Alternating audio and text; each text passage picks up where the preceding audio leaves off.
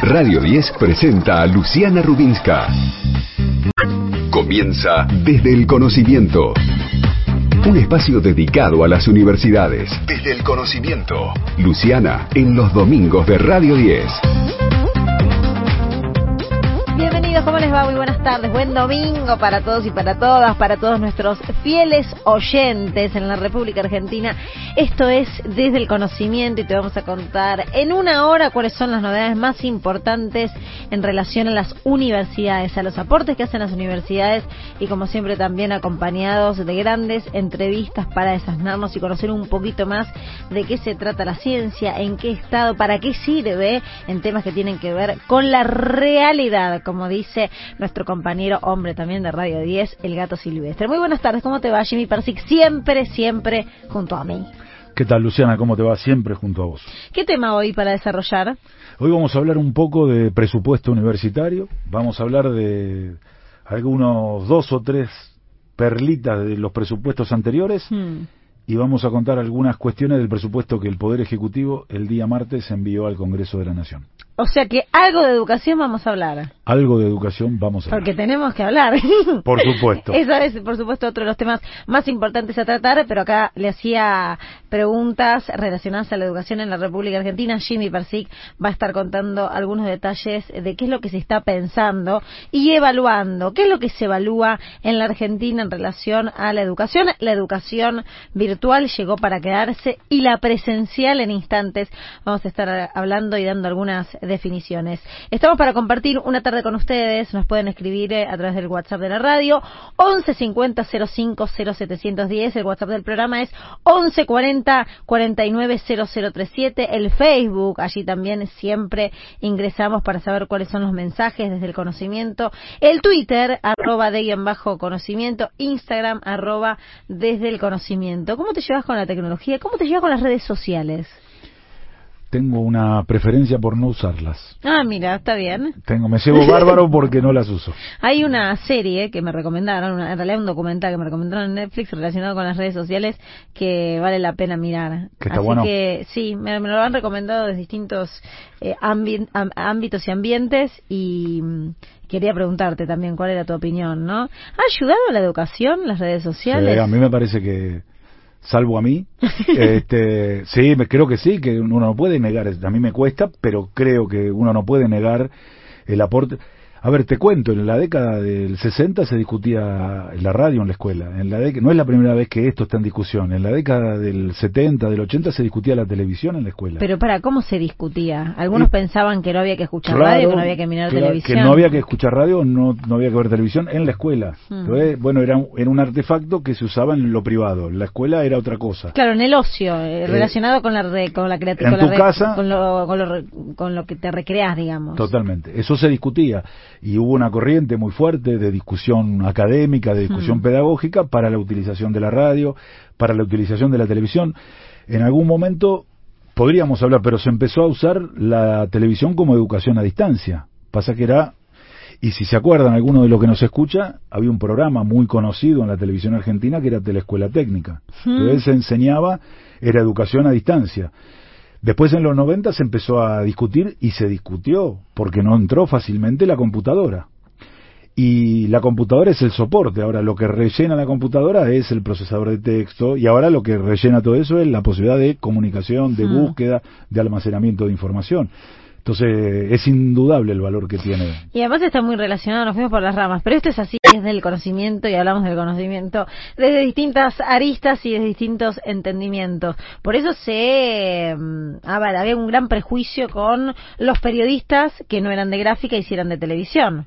Durante mucho tiempo, de hecho yo crecí pensando que había un poco de todo eso, estaba sumamente instalado, que la televisión iban los eh, parlanchines, pero que el verdadero periodismo era el periodismo gráfico que yo creo que es muy importante. Hoy, por supuesto, estoy lejos de, creer que eso es así porque más se entremezcló. En general, hoy los que escriben se les conoce las caras y están en televisión. Y por supuesto que hay algunos canales de TV, algunos periodistas que no tendríamos que escuchar, pero, no tiene que ver con el periodismo, sino con otra cuestión que, que no va al día de hoy. Pero sí estaba muy bien vista la gráfica y muy mal vista la TV, Jimmy. Es así. Y, y bueno, se discutía que era una herejía eh, ver tele. Por ejemplo, yo recuerdo empezar a trabajar en escuelas y bueno, ¿se puede ver algo en la televisión? Bueno, era otra tecnología, no es como ahora que apretás y aparece, era, había que conectar y había antena, pero era una discusión. A mí me parece que hoy, eh, siguiendo con esa idea de que es, hay cosas que cualquier avance de la humanidad es indiscutible que tiene que estar en la, en la educación, no se puede prescindir que yo prescinda es otro tema, pero no se puede prescindir de las redes, de la, de la conectividad, del soporte tecnológico y de los avances que eso significa. A eso hay que darle sentido. Pero esa es la tarea de los profesores y las profesoras. Total, pero mira la importancia que tiene la conectividad a tal punto que justamente el perjuicio para 6.500 niños y niñas de la ciudad de Buenos Aires que no tienen conectividad, porque no tienen ni conectividad ni tienen eh, las, y no tuvieron durante todo este tiempo las computadoras, directamente no pudieron vincularse con la educación formal. Hoy virada para lo virtual eh, que les impide directamente tener contacto directo con el conocimiento. Contanos qué significa en tu vida la universidad pública y contanos si sos mayor a 50, voy a poner ahí, voy a establecer una franja etaria, si sos mayor a 50, qué significó la televisión cuando eras un niño o una niña. También, por supuesto que te queremos escuchar y te queremos leer porque nos puedes escribir a través del WhatsApp o mandarnos audios, que eso nos encanta. Todos los oyentes que llamen Van a participar del sorteo de dos libros, uno gentileza del siglo XXI y otro gentileza de la red de editoriales universitarias, donde se articulan las acciones para favorecer a la promoción, producción, transmisión y circulación del conocimiento. ¿Con qué te vas a encontrar hoy en Desde el Conocimiento? Estamos con Jimmy Persig, soy Luciana Rubinska. En un ratito, Jimmy va a hablar del presupuesto universitario, porque durante toda esta semana se ha presentado el presupuesto, lo que incluye el presupuesto universitario dentro de esa estructura, y quedó muy relegada porque dólar mató todo. Y acá no, acá vamos a contarte relacionados con las universidades. Es muy importante ese presupuesto porque va a tener que ver con todo nuestro desarrollo pensando en el 2021. También vamos a hablar con Eduardo Feynman, que es arquitecto. Vamos a hablar de urbanismo porque es muy importante entender por qué existen eh, las ocupaciones de tierras, por qué son ilegales las ocupaciones de tierras y además, ¿qué se tiene pensado hacer? Porque la realidad es que hay muchas familias, nadie va a avalar porque es una ilegalidad la usurpación de tierras, pero el gobierno y el Estado tiene que pensar permanentemente en aquellos sectores que no tienen acceso a la vivienda. Así que vamos a estar hablando también del mismo tema con eh, Beatriz Arias, la coordinadora de la carrera de licenciatura en gestión ambiental, que tiene mucho conocimiento acerca de todo esto. Y vamos a conversar con el presidente de ARSAT, con Pablo Tonietti, que nos va a contar qué es el plan Nacional de Conectividad, el Plan Conectar que anunció el Gobierno Nacional el jueves pasado con una tremenda inversión para potenciar la estructura de comunicaciones importantísimo porque ante esta situación inesperada de la pandemia también afloró y puso al tapete las dificultades que hay de conectividad y de conexión para un sector de la sociedad. Y la idea, por supuesto, es que para la conectividad todos y todas podamos acceder porque si no nos quedamos afuera del sistema. Vamos a estar charlando también con una estupenda actriz como es Rita Cortese que nos va a recomendar un libro de lectura para que vos puedas tener esa, esa ayuda por si estás buscando algo para leer y siempre el resumen de noticias de la semana. Vamos a estar hablándote y contándote cuáles son todas las novedades en relación a las universidades nacionales.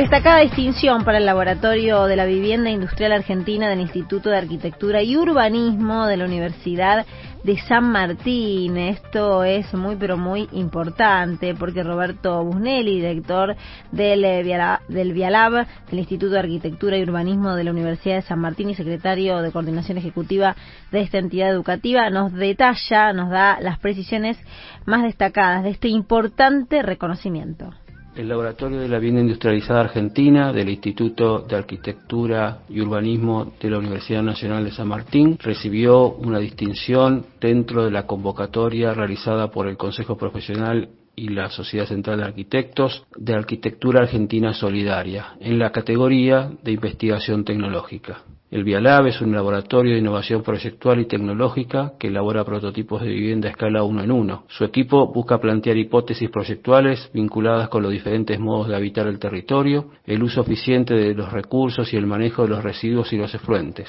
Este premio es un gran estímulo para seguir trabajando de manera articulada con los destinatarios finales, las organizaciones sociales, las instituciones del sector técnico-científico y las industrias de la construcción. Nuestro enfoque multidisciplinario nos permite integrarnos en una red superior de experimentos de la que participa toda la comunidad científica, ¿no? Esta comunidad no solo aprecia los resultados, sino que también se interesa por la lectura de las condiciones iniciales, la elección de nuevos parámetros y la invención de sistemas que permitan la participación del usuario final. Seguimos contándote la síntesis de las noticias de la semana.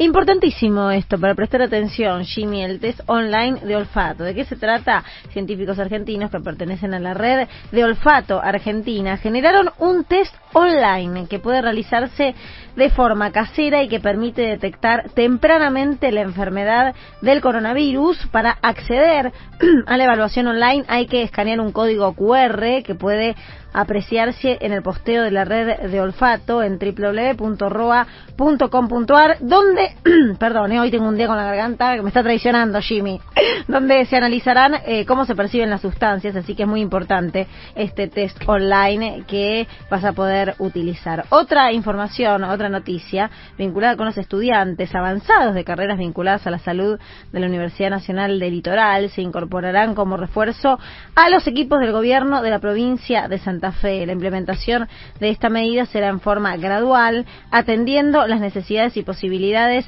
de los diferentes sectores de la salud, teniendo en cuenta la delicada situación sanitaria. Y ahora sí, compartimos la primera noticia del aporte de las universidades nacionales, nuevas obras en el Instituto de Estudios Celulares, Genéticos y Moleculares de la Universidad Nacional de Jujuy. Se iniciaron las obras de adecuación de las instalaciones del Instituto de Estudios Celulares Genéticos y Moleculares de la Universidad Nacional de Jujuy para cumplir con las normas de bioseguridad correspondientes. El rector de la Universidad, Rodolfo Techi, y la directora del Instituto, doctora Nancy Hernández, supervisaron las acciones. El ICGEM tiene la aprobación para la puesta en marcha de dos proyectos de investigación vinculados con el seguimiento de indicadores relacionados con la COVID-19. Uno de ellos focalizado específicamente en el estudio de la confiabilidad de los conocidos test rápidos de inmunología. Vale destacar que el instituto ya cuenta con el equipamiento necesario para la realización de los mencionados programas y con la finalización de las obras cumplirá los requisitos de seguridad y prevención en sus laboratorios puestos en marcha tras el requerimiento del Ministerio de Salud de la Nación, que trabaja en la provincia de Jujuy junto a un equipo de profesionales que luchan contra la pandemia. El proyecto es parte del aporte que la universidad realiza en el territorio provincial ante el contexto actual adverso que presenta la pandemia. Es así que la Casa de Estudios lleva a cabo investigaciones, fabrica insumos hospitalarios, establece acuerdos académicos de capacitación con las instituciones que así lo requieran y concreta donaciones en diferentes localidades de la capital y el interior de la provincia. La educación tiene su espacio en Radio 10, desde el conocimiento. Un programa hecho por las universidades. Hasta las 18. En Radio 10.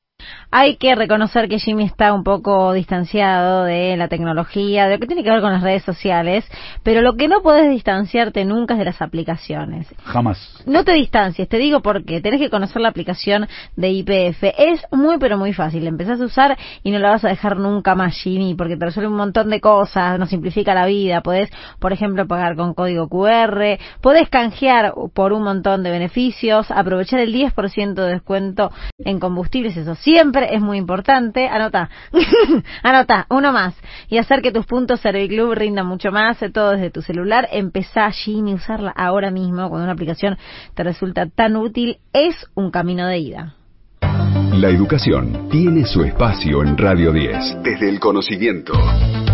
Un programa hecho por las universidades. Hasta las 18. En Radio 10. Momento de hablar de urbanismo, momento de entender lo que está ocurriendo. No es actual, por supuesto, Jimmy. Vos podés también introducirnos cuál es eh, tu mirada de lo que está ocurriendo con las tomas, principalmente de un tiempo a esta parte. Cuánto a veces se malinforma en los medios de comunicación, a veces nos desinformamos y eso hay que tenerlo en cuenta. Pero principalmente para comprender qué es lo que pasó. Vos algo en los otros programas hacías mención. ¿Qué es lo que pasó? ¿Cuál es tu mirada de la toma de tierras? ¿Qué es lo que tiene que hacer el gobierno y qué es en lo que se tiene que focalizar el gobierno también para eh, ayudar o brindar un alojamiento, una vivienda digna a todas esas personas. Bueno, en la Argentina lo van a decir eh, el arquitecto Fireman y, la licenciada, la, arquitecta Arias. El problema de la tierra es un problema histórico de la Argentina. La Argentina tuvo asentamientos, tuvo lo que se llamaban villas miserias, pero que eran transitorias y que yo recuerde, no soy un especialista, desde el regreso de la democracia, las tomas de tierra, o sea, la lucha por tener un pedazo de tierra para poder vivir, es un problema en los sectores populares, que también es propiedad privada, por tanto es un problema. Ahora, la sociedad y el Estado tienen un problema que lo tienen que resolver. Eso tiene marcos conceptuales que vamos a, hablar ahora. Los mencionaste, vamos a saludar a Eduardo eh, Fireman, que es integrante del CEDET, profesor adjunto de urbanismo y subsecretario de infraestructura de la Universidad Nacional de Moreno, para que él también nos ponga en autos y nos informe acerca de todo lo que tiene que ver con las tomas de las que hemos hecho mención y las que salieron en los medios de comunicación en los últimos tiempos. Y también está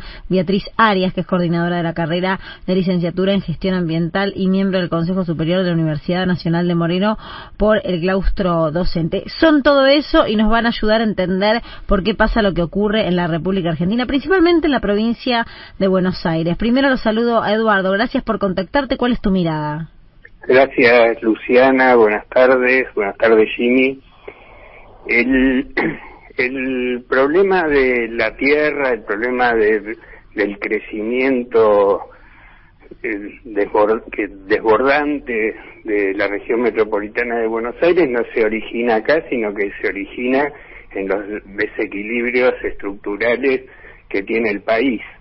El, el presidente, desde antes de asumir, viene insistiendo que eh, es necesario reequilibrar el, el territorio y atender las necesidades de la gente y el desarrollo económico ahí donde donde la gente está. Eso digamos eso es para darle un marco. Entonces con este problema esta situación es estructural la cuestión de lo que hace las lo que hace la gente lo que hacen las personas las familias para poder acceder a un suelo donde vivir es también eh, estructural y es, y es de siempre. Vamos a integrar a la conversación a Beatriz Arias, Beatriz y Luciana Rubín, que estoy con Jimmy Persic. ¿Cuál es tu mirada de las tomas puntualmente? ¿Qué es lo que pasa con eh, la carencia que hay, la falta que hay de viviendas para todos, en este caso los habitantes de la provincia? Sí, principalmente antes de que la falta de viviendas está la falta al acceso a la tierra. Es, es, primordial el resolver el acceso a suelo urbano adecuado, apto para que se localicen las familias.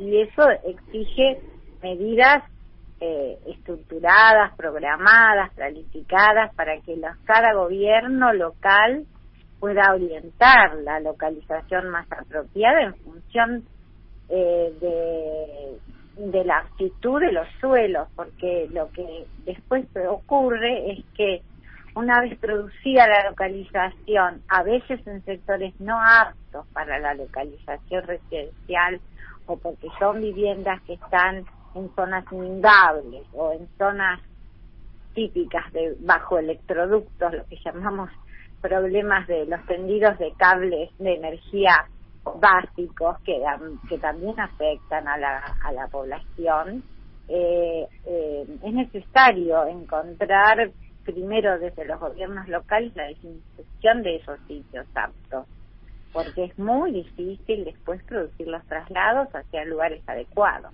Eh, Beatriz, buenas tardes. Jaime Percy. ¿Qué sería medidas adecuadas?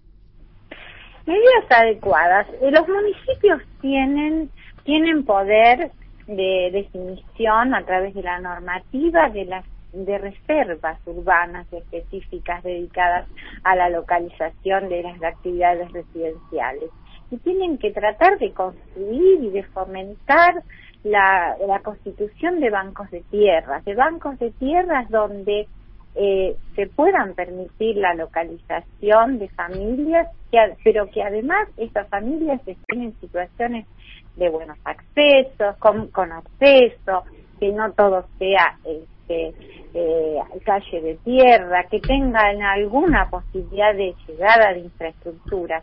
Es decir, hay que, hay que tomar medidas de planificación eh, previas que permitan esta localización y, bueno, este, no eh, ir después con la respuesta en la búsqueda de cómo y dónde los relocalizamos, porque mm. es cierto que hay tierra pública, bueno, hay que ver cuál de la tierra de dominio público puede estar destinada a esa localización, porque en realidad la tierra de dominio privado en este momento eh, nos genera estos conflictos, mm. los conflictos que tenemos. Nosotros en Moreno tenemos localiz eh, eh, identificado 152 tomas desde el 2018. Eh, Eduardo, ¿dónde está? Hay 2.500 familias en Cañuelas.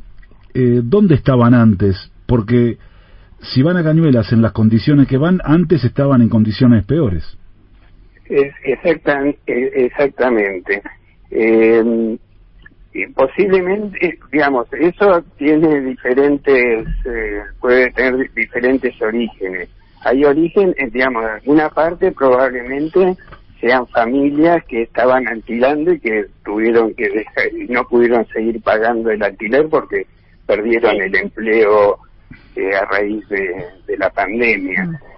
otra, un elemento más estructural que aporta población a estas situaciones es que en muchos casos las políticas de desarrollo urbano, entre comillas, aplicadas por el gobierno de, la ciudad autónoma de Buenos Aires, eh, sin, o sea, sin medir las consecuencias, son medidas expulsivas de población porque aumentan el valor del suelo, aumentan el, lugar, el, costo del alquiler en las zonas centrales, muchas familias ya no lo pueden pagar y tienen que, buscar otras otras localizaciones. No mm. siempre esas familias van a ir a la toma, pero esas familias posiblemente vayan a buscar, pueden pagar un alquiler más caro, ese aumento de precios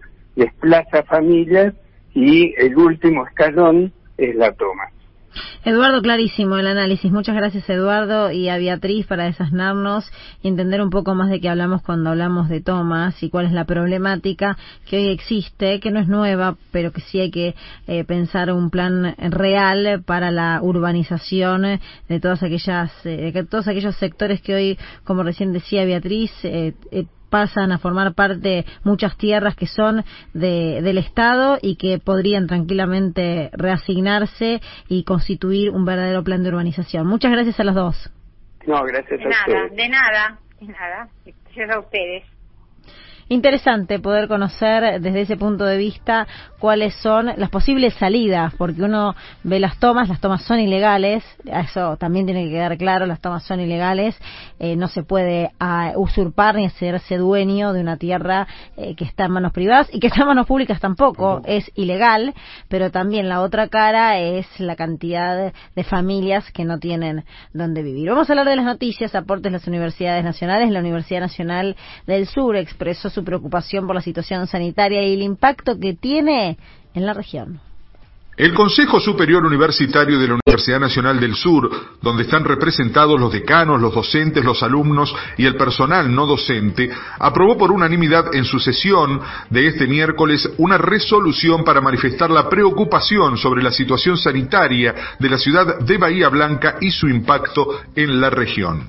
El texto solicita a las autoridades que se arbitren los medios necesarios para intensificar las actividades y campañas de promoción de la salud y prevención de la enfermedad, a fin de disminuir la cadena de contagios, la afectación de los recursos humanos dedicados al cuidado de la salud de la población y la consecuente posibilidad de saturación del sistema de salud. Los consejeros resolvieron expresar solidaridad y agradecimiento con las y los profesionales de la salud y trabajadores esenciales del área sanitaria, destacando la ardua labor que asumen al poner en riesgo su salud y las de sus seres queridos. Asimismo, transmitir también orgullo y respeto por la dedicación y compromiso en la tarea de afrontar con los recursos disponibles y en la situación sanitaria actual el cuidado de la salud de la ciudadanía de Bahía Blanca y de toda la región. Por otro lado, enfatizaron la decisión de poner a disposición los medios de comunicación de la universidad para concientizar a la población sobre las medidas necesarias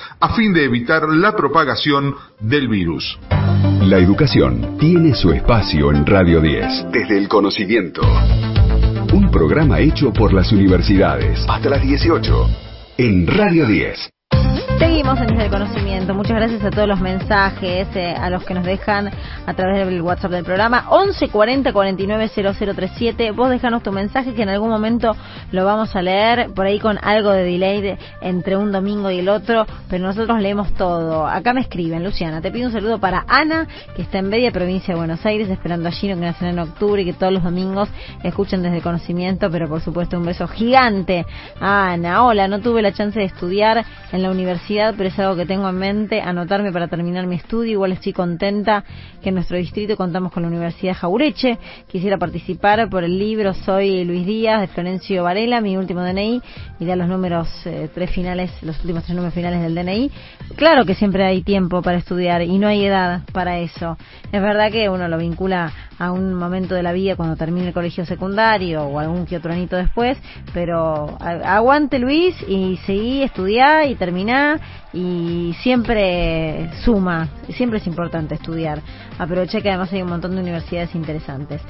Feliz domingo, feliz domingo para todos, para la juventud, diría un viejo comunicador eh, televisivo que hacía un programa estrella en la televisión. Feliz domingo, equipos del conocimiento, excelente programa, sigan con estas iniciativas respecto a lo que comentaron el domingo pasado sobre los títulos. Yo me recibí en diciembre del 2018, todavía no vi ni mi título ni mi diploma. Tengo amigos que se han recibido en otras universidades, pone algunos ejemplos, y que sí lo obtuvieron. En eso supongo que estarán trabajando todas las universidades, Jimmy, para que la titulación sea más rápida y sea en esta época con mayor resolución. Hola estimados, soy Rubén y los escucho siempre desde Zona Capital Federal y quiero participar del sorteo del libro. Estás anotado, entonces Rubén, para poder llevarte estamos eh, sorteando dos libros, uno Gentileza del siglo XXI y otro Gentileza de la REUN, de la Red de Editoriales Universitarias, donde se articulan las acciones para favorecer a la promoción, producción, transmisión y circulación del conocimiento. Momento de información, momento de los aportes de las universidades nacionales que siempre te contamos en Desde el Conocimiento, proyecto de extensión de la Universidad Nacional de La Rioja, seleccionada por la Nación. La Universidad Nacional de La Rioja fue seleccionada en el marco del programa Universidades por la Emergencia del COVID-19 que lanzaron los Ministerios de Educación y Salud de la Nación a fin de contribuir con la mitigación de los efectos ocasionados por la emergencia sanitaria. La convocatoria consistía en presentar proyectos que tengan en cuenta todo lo que las secretarías de extensión pueden aportar y hacer por la emergencia, desde distintos sectores y aspectos en este caso, se reunieron de manera virtual y elaboraron y presentaron la propuesta que finalmente fue aprobada y financiada por el gobierno nacional. Si bien todavía no se acreditó la suma de 39 millones 288 mil pesos que se le va a asignar a las 32 universidades nacionales y provinciales seleccionadas desde la Secretaría de Extensión de la Universidad Nacional de La Rioja, se dio inicio a la etapa de capacitación, que es una de las actividades que el proyecto prevé y se puede hacer sin asistencia financiera. Lo que pasa en las universidades se escucha en la radio. Desde el conocimiento hasta las 18. Luciana Rubinska en Radio 10 qué lujo que nos damos en Desde el Conocimiento, porque la cultura, el arte, la televisión, el cine principalmente forman parte del saber, forman parte de la cultura en la República Argentina. Tenemos el placer de poder charlar con Rita Cortés y preguntarle cuál es la recomendación del libro que nos vas a hacer para la semana que arranca mañana. Rita, soy Luciana Rubinska, estoy con Jimmy Persic. El placer de escucharte. ¿Cómo te va? Bien, ¿cómo están ustedes? Para mí es un placer escucharte también, que te veo siempre. Ay, qué lindo, qué lindo cuando uno lo elogian eh, personalidades como la tuya, que yo he crecido con vos, Rita, he crecido y te admiro inmensamente. ¿Y cómo estás? ¿Estás bien? Estoy bien, por suerte estoy bien. Ya pasó algún susto que tuve eh, de salud, que no era COVID, pero que me tuvo mal traer. Sí, sí. Y un beso para tu compañero también. Gracias, Rita. Buenas tardes. Buenas tardes, ¿cómo estás? Nosotros te convocamos para que nos recomiendes un libro, pero ya que estás, podés meter, podés meter otras recomendaciones. Podemos hablar de tantas cosas, pero otras recomendaciones, si querés alguna película, ahora para ver todavía con las restricciones que hay para, para poder salir, más allá de las eh, flexibilizaciones que se hicieron. Así que recomendanos todo. Mira, yo libros tengo, vos sabés que yo vivo rodeada de libros, porque me encanta y fundamentalmente me encanta la poesía. Eh, pero eh, un libro que, que, es imperdible, que es de la gran Sara Gallardo, bueno, es una autora argentina fantástica que tiene Los Galgos, Los Galgos, no se los pierdan, es una novela, pero muy, muy linda y, y, que les va, les va a encantar. Y por, ahí, viste, no se conoce tanto, porque como ya no es moda, ahora hay otras excelentes eh, eh, cuentistas y escritoras y novelistas divinas argentinas también, y varones también divinos que, que, están muy muy de moda, muy muy ahí puestos y está bien porque el tiempo es interesante, pero por ahí nos olvidamos de estas grosas que hay, ¿no? Como como como Sara Gallardo de una gran modernidad también. Y bueno, y después estoy con Beckett, que son relatos, que también es importante y fundamentalmente ahora, como les contaba, con Olga Orozco en poesía. O sea que ahí estoy rodeada de, si vos supieras lo que es mi casa, es un libro caminando. eh, me encantaría pedirte que recites un poema, a mí me encanta también la poesía. Puedo escribir los versos más tristes de esta noche, pero bueno, me quedé un poco en la prehistoria. ¿Qué, qué poeta nos recomendás? Y poeta te recomiendo, que es Pizarnik, eh, Tenon, y Olga Orozco. Olga Orozco tiene cosas magníficas, lo que pasa es que tiene cosas de pronto que son un poquito largas, pero son, son es una poeta así muy, muy, muy genial, ¿no? Eh, que es muy genial también. Y mira, te voy a leer algo chiquito. Ay, dale, por favor. Sí, están contentos.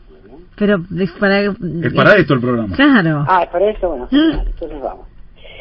Fíjate, la verdad sí, es uno corto nomás. Dale. Día para no estar. Olga Orozco, ¿no? Vete, día maldito, guarda bajo tus párpados el yeso, la mirada de lobo que me olvida mejor.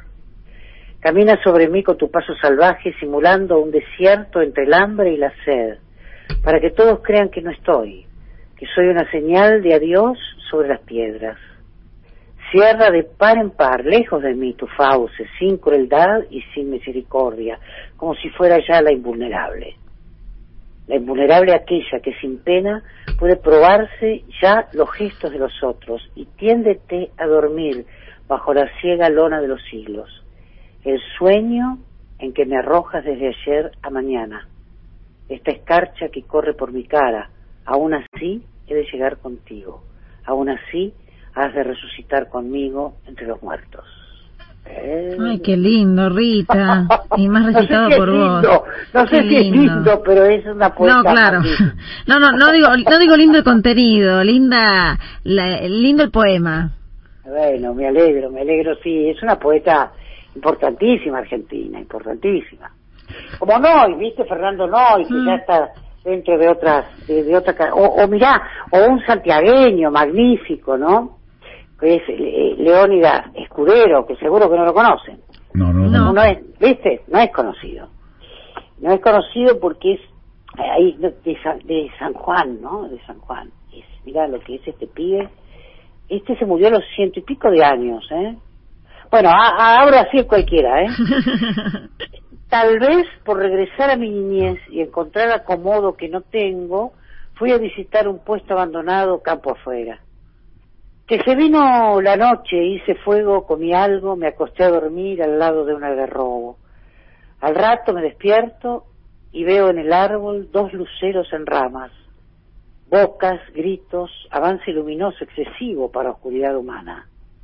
Estaba mirando eso azul, eso en terciopelo, digo hondo, brillo, en que es sin tiempo, aturde vida, abunda tanto ver que es de miedo, me cubrí la cabeza con el poncho.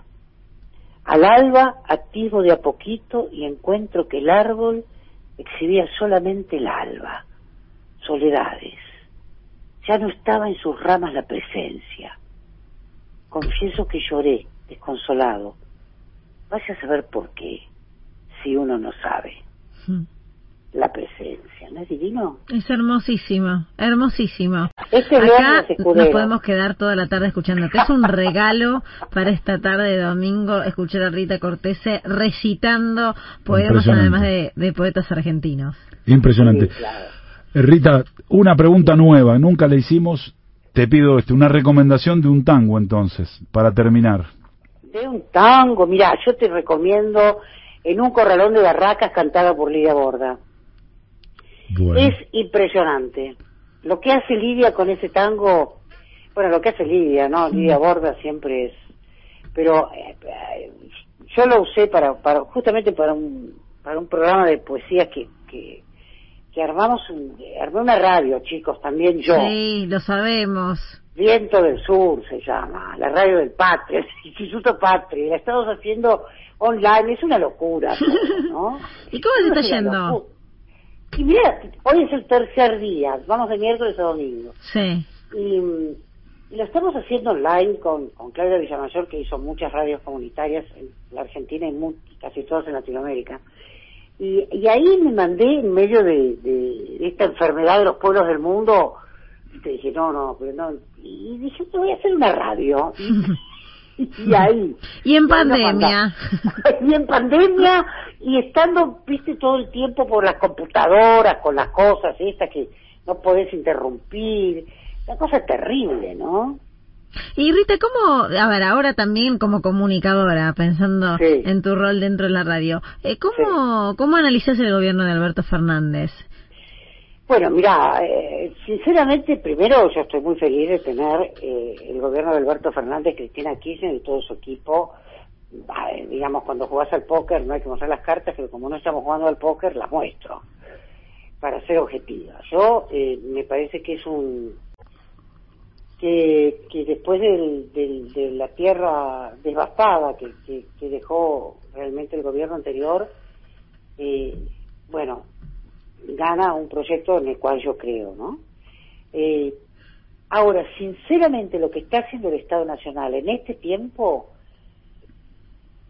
es, es impresionante la presencia del Estado que hay, con errores, con idas y vueltas, con cosas que nos gustan más, que nos gustan menos, que nos gustaría que fueran de otra forma. Algunas las aplaudiremos y las aplaudimos, cómo está llevando esta, este tema de la enfermedad de los pueblos del mundo, que lo digo así porque la traducción es, es digamos, la etimología de la palabra pandemia. Eh, eh, entonces, yo, ¿qué voy a decir? Yo agradezco tener a Alberto Fernández y Cristina Fernández de Kirchner en el gobierno. Yo agradezco. Sencilla, cortita y al Agradezco que hayamos ganado también, ¿no? Pero lo agradezco porque, porque, porque bueno, porque no sé qué hubiera sido nosotros si no Rita, te agradecemos. Un placer tenerte con nosotros. Para la próxima ya vas a tener un rodaje tremendo en radio, así que cuando pase la pandemia y esté la vacuna, te invitamos a los estudios a co-conducir con vos, que para mí sería un lujo total. Beso grande. Sí, los y los divertidos. Si vos venite a la radio y vengan los dos Pero a la radio nos divertimos. a la radio, a la casa, desde la casa. De cada uno desde su lugar. Contá con eso.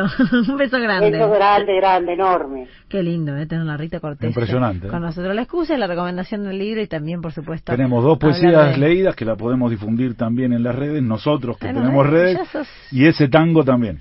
Pero qué bien que estás. Al final te terminaste familiarizando. Vas a hacer, después vas a terminar teniendo el problema de lo que tenemos los adolescentes, que es la adicción. La adicción a, las redes. Lo digo en chiste, los adolescentes ya dejé de hacerlo hace un montón de tiempo. Quiero saber en qué consiste, de qué se trata, qué importancia va a tener eh, dentro del presupuesto general, el presupuesto universitario para el 2021. Eh, te, te traje dos, dos o tres datos que me parece que son para tener en cuenta. Uno, el, el presupuesto universitario del 2019, que es después se fue prorrogado y mejorado, pero el presupuesto universitario de 2019 fue el presupuesto más bajo en términos reales desde el 2011. El más bajo. El presupuesto del último año del gobierno de Macri fue el presupuesto más bajo desde el 2011. Eso tenía igual una lógica con un ajuste generalizado. El presupuesto universitario tenía que estar ajustado. claro, tenía que estar, ajustado. Pero algunos desconfían porque los datos, como hay inflación y no se sabe, yo te voy a dar un dato que es tremendo y que muestra la catástrofe que fue el gobierno de Macri para la universidad y para la educación. El presupuesto de, de 2015 tenía para la finalidad educación, por cada 100 pesos que tenía el presupuesto, 9 pesos era para educación y 7 pesos eran para pago de deuda externa. Mira vos. Y el, presupuesto de 2019, el que presentó y, con el que gobernó Macri el último año, de cada 100 pesos, 5 eran para educación. Y 19 para pago de servicio de la deuda. O sea, la educación se redujo en Deuda que contrajo, además, Mauricio Macri. Mauricio Macri, que además, no nos cansamos de decirlo, fue el primer gobierno en la Argentina, puede haber sido de la historia, que defolteó su propia deuda. Claro. claro. Presupuesto 2021 implica un, crecimiento muy importante y casi el 75% de, aumento del presupuesto universitario, casi un, un 75%. Un, un 212.700 millones para las universidades directamente, que se acerca bastante a los 217.000 millones que pidieron las universidades. Las universidades pidieron 217.000, el gobierno envió al Congreso 212.700 millones.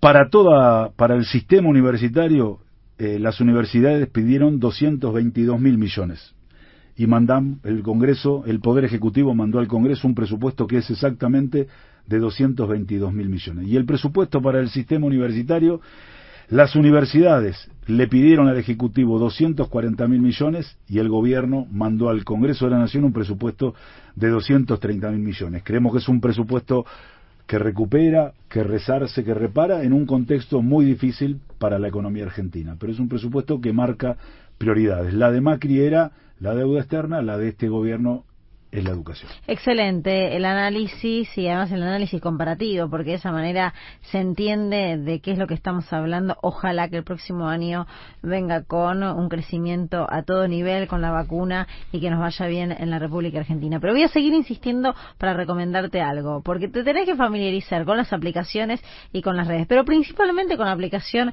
de, de IPF, porque la empezás a usar y no la dejas, porque te resuelve un montón de cosas, Jimmy, ya te lo dije. Puedes pagar con código QR, un montón de beneficios, aprovechar el 10% de descuento en combustibles, eso siempre viene bien, y hacer eh, que tus puntos Serviclub rindan mucho, pero mucho más. Todo desde ese aparatito, desde tu celular, que lo usas para un montón de cosas, acá también puedes empezar a usar la aplicación. Cuando una aplicación te resulta tan útil, es un camino de ida, Jimmy. Quédate. Ya vuelve Luciana Rubinska en Radio 10 importante. Han pasado tantas cosas a lo largo de la semana y la información se va eh, retroalimentando día tras día que nosotros tenemos siempre que rescatar lo que está vinculado con la educación, con el conocimiento y que en este programa le damos aún mayor trascendencia. Escuchen lo que hacía el anuncio que hacía el presidente Alberto Fernández en relación a un plan, a un plan de telecomunicaciones, Argentina conectada, que nos va a dar el pie a escuchar al presidente para entender por qué vamos a hablar de todo lo que tiene que ver con las comunicaciones y de la importancia de la conectividad en nuestro país. Porque esta obra ARSAT empezamos a discutirla ya por el año 2004, cuando yo era jefe de gabinete. Y vinieron a plantearnos la importancia de conectar a la Argentina. Cuando todo recién empezaba. Y empezamos con Néstor, y en aquel entonces sacamos la ley que dio origen al ARSAT, a esta empresa. Pasaron los años y después Cristina llevó adelante el Conectar Igualdad, que fue un inmenso plan que permitió llevar fibra óptica a más de 30.000 kilómetros del país, creo que a 38.000 kilómetros del país, durante 38.000 kilómetros de tendido de redes a lo largo del país, y que permitió que muchos lugares del país que estaban totalmente olvidados empezaran a acceder a Internet. Y ahora me toca a mí volver a poner en marcha el conectar, para atender 6.000 kilómetros más y permitir que 22 millones de argentinos puedan acceder a algo tan elemental como es hoy el servicio de Internet. Estamos en comunicación con Pablo Tonietti, que es presidente de ARSAT, para ampliar lo que anunció el presidente Alberto Fernández.